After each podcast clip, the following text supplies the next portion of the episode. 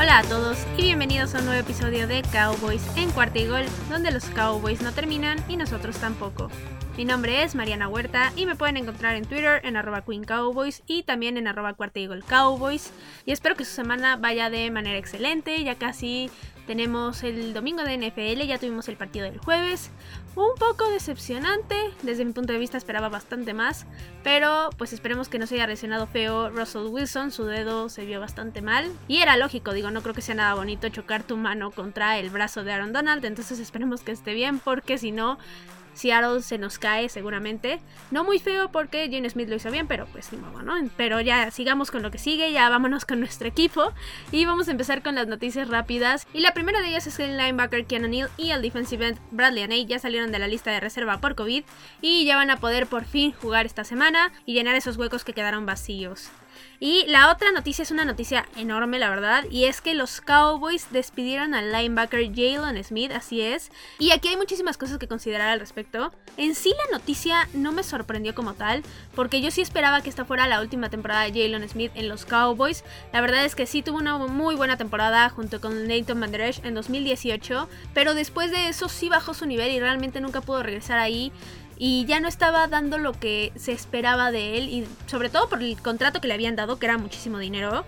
Y aparte ahora con Michael Parsons, Keanu Neal, Gabriel Cox e incluso Leighton Van la verdad es que Jalen Smith ya se veía como que sobraba literal en el campo, cometía muchos errores, realmente no tuvo ninguna jugada grande en estos cuatro partidos y es por eso que yo esperaba que esta fuera su última temporada con los Cowboys ya, pero la verdad es que jamás, lo que sí me sorprendió es que jamás pensé que lo fueran a despedir a estas alturas del partido. Yo lo esperaba a final de temporada, que jugara todos los juegos con los Cowboys y ya al final ya despedirlo, ya decirle, ¿sabes qué? Muchas gracias, pero bye.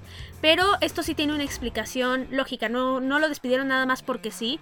Y es que en el contrato de Jalen Smith hay una cláusula, bueno, había una cláusula que si se lesionaba en lo que restaba de esta temporada, el dinero para la siguiente temporada se garantizaba y estos eran unos 9 millones de dólares, lo, cual a los Cowboys no les convenía para nada por la cuestión del salary cap.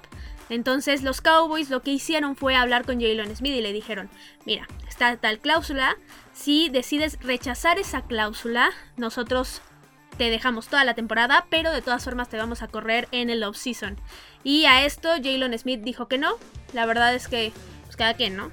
Pero sí, él dijo que no. Y por esta razón los Cowboys lo despidieron de una vez porque no se iban a arriesgar a alguna lesión de Jalen Smith no les conviene para nada y es por esto que ya no sigue en el equipo. Como les digo, era un jugador que ya no estaba aportando mucho, pero sí encontró equipo muy rápido, ya lo firmó Green Bay, ya está con Green Bay y ahí lo vamos a estar viendo.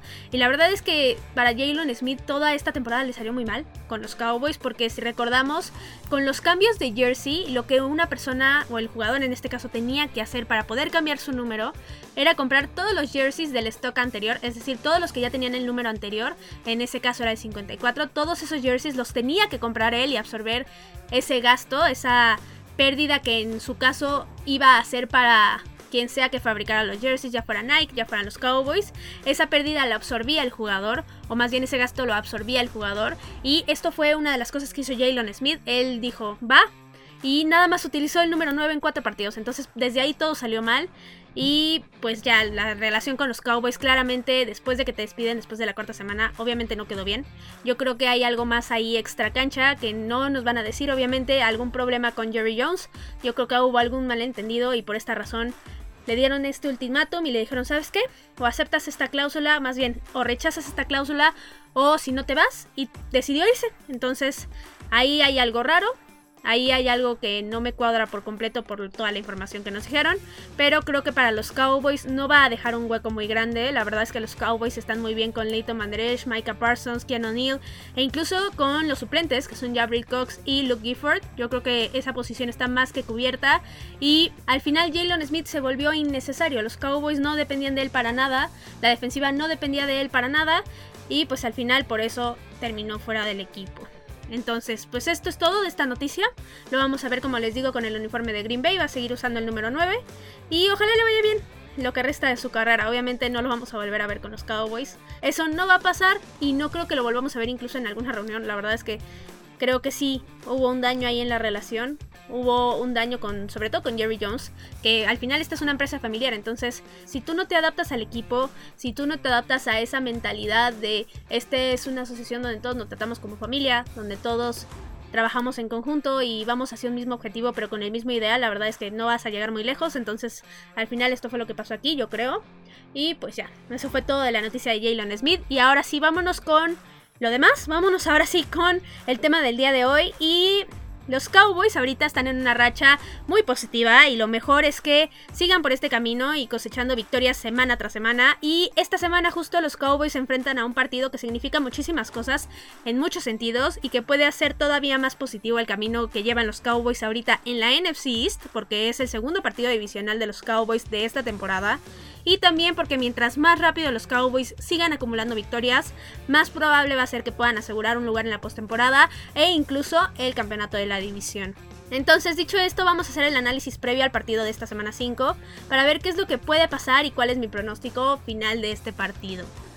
Primero, el juego es contra los Gigantes, es el domingo a las 3.25 de la tarde en el ATT Stadium.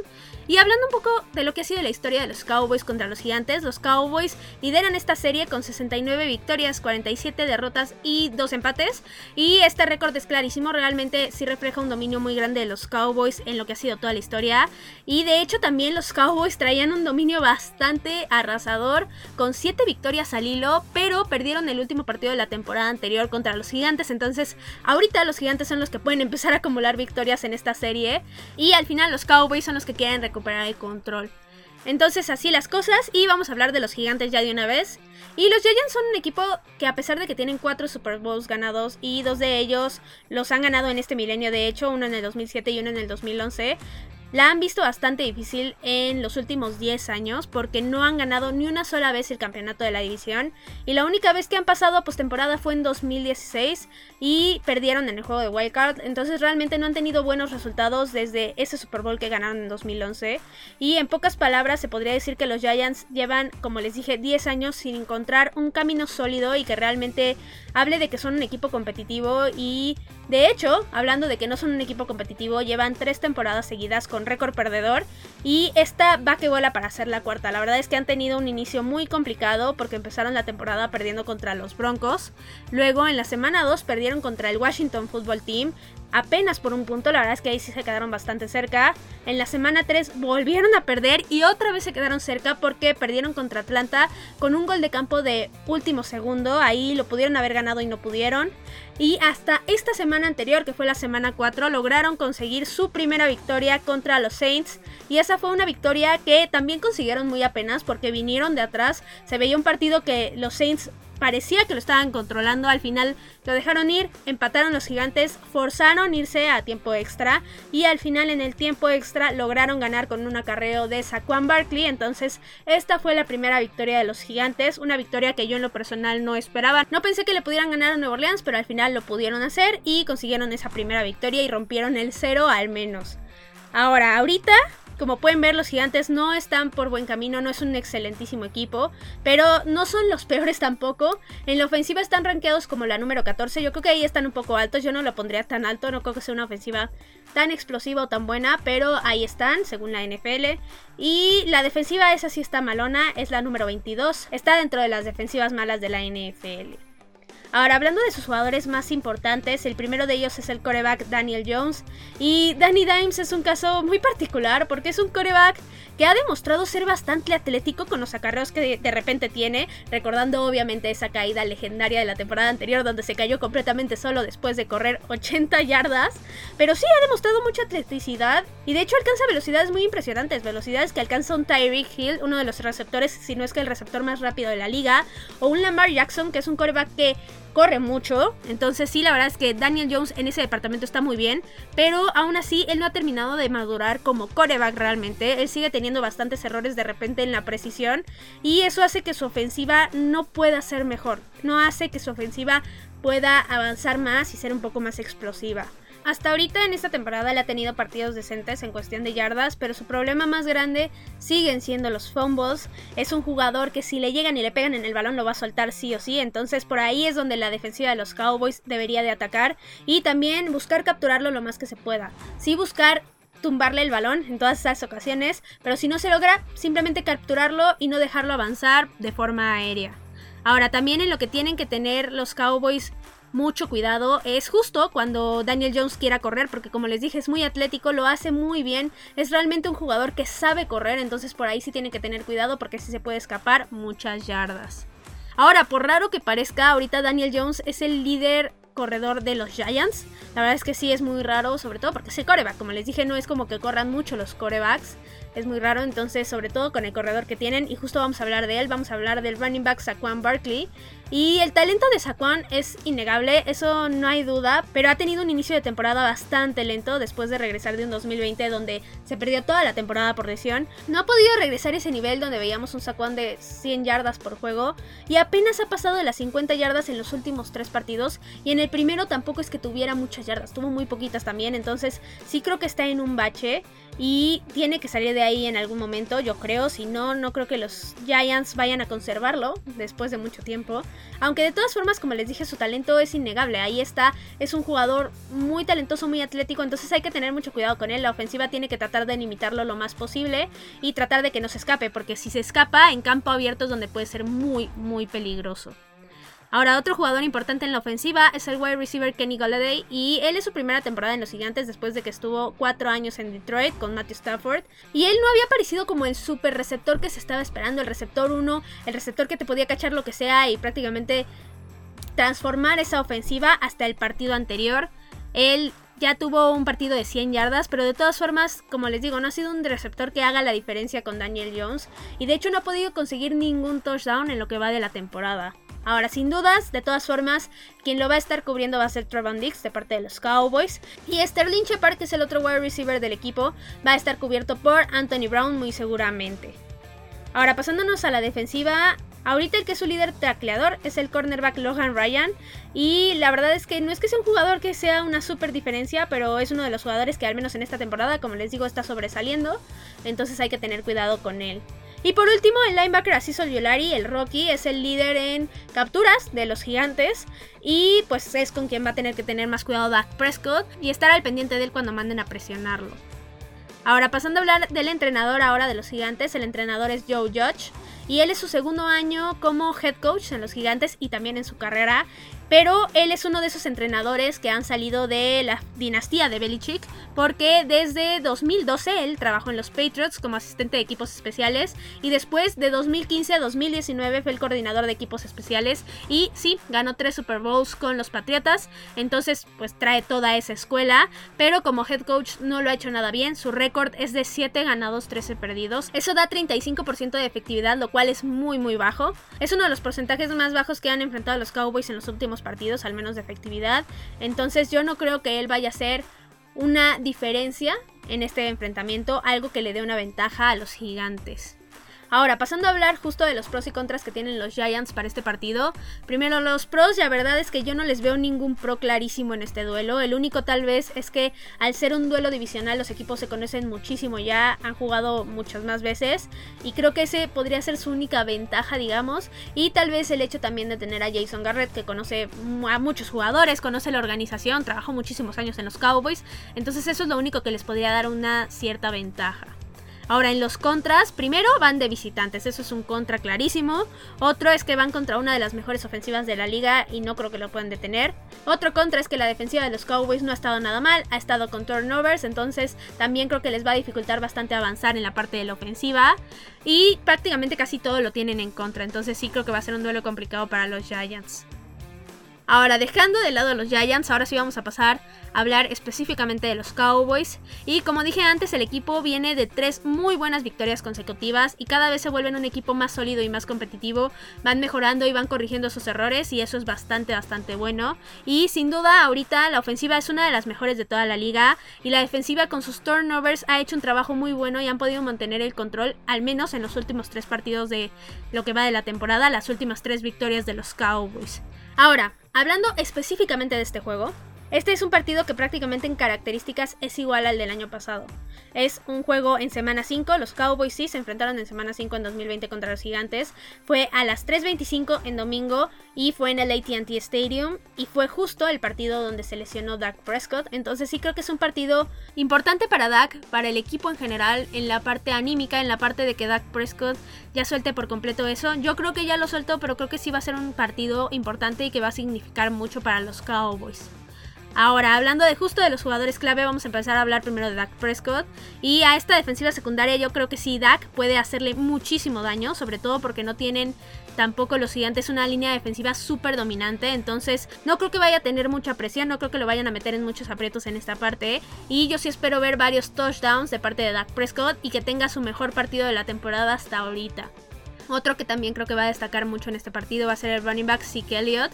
Y así como Dak, al los gigantes no tener una línea defensiva tan poderosa realmente le dan muchas posibilidades a los Cowboys de establecer desde el principio su juego terrestre, un juego terrestre que ha demostrado que es súper dominante, entonces sí creo que los Cowboys primero van a establecer esta parte muy bien y con esto van a poder controlar el partido y avanzar muy cómodamente en la parte de la ofensiva. Otro jugador que creo que se va a destacar va a ser el wide receiver CD Lamb. Y el partido anterior CD estuvo muy desaparecido, pero esta vez yo sí creo que lo vamos a ver bastante. Y yo sí le pronostico que al menos tenga un touchdown y un partido de mínimo 100 yardas. Ahora pasándonos a la defensiva, Trevon Dix no lo puedo dejar fuera, lleva 4 de 4 partidos excelentes y por cómo se está mostrando yo sí creo que va a seguir con esta racha de permitirles prácticamente nada a los corebacks donde él esté cubriendo y también de conseguir por ahí una intercepción. Otro jugador importante va a ser Randy Gregory y como les dije la presión a Daniel Jones va a ser fundamental y sin duda Randy Gregory va a ser el que va a liderar esta parte y el que podría conseguir en una de esas, en una jugada grande, arrebatarle el balón a Daniel Jones y conseguirlo para los Cowboys. Y el último jugador que creo que va a ser bastante importante va a ser Micah Parsons. Y es porque vamos a verlo ya absolutamente como el líder de esta defensiva. Va a ocupar ese lugar ya de lleno. Lo vamos a ver prácticamente en todas las jugadas. Y ya hablando específicamente de lo que va a ser, sí creo que va a ser bastante importante lo que pueda lograr presionando a Daniel Jones y también en la parte de detener a Saquon Barkley. Ahora hablando de las mayores incógnitas que tienen los Cowboys para este partido, la única que yo veo es cómo va a llegar a afectar la salida de Jalen Smith inmediatamente ahorita.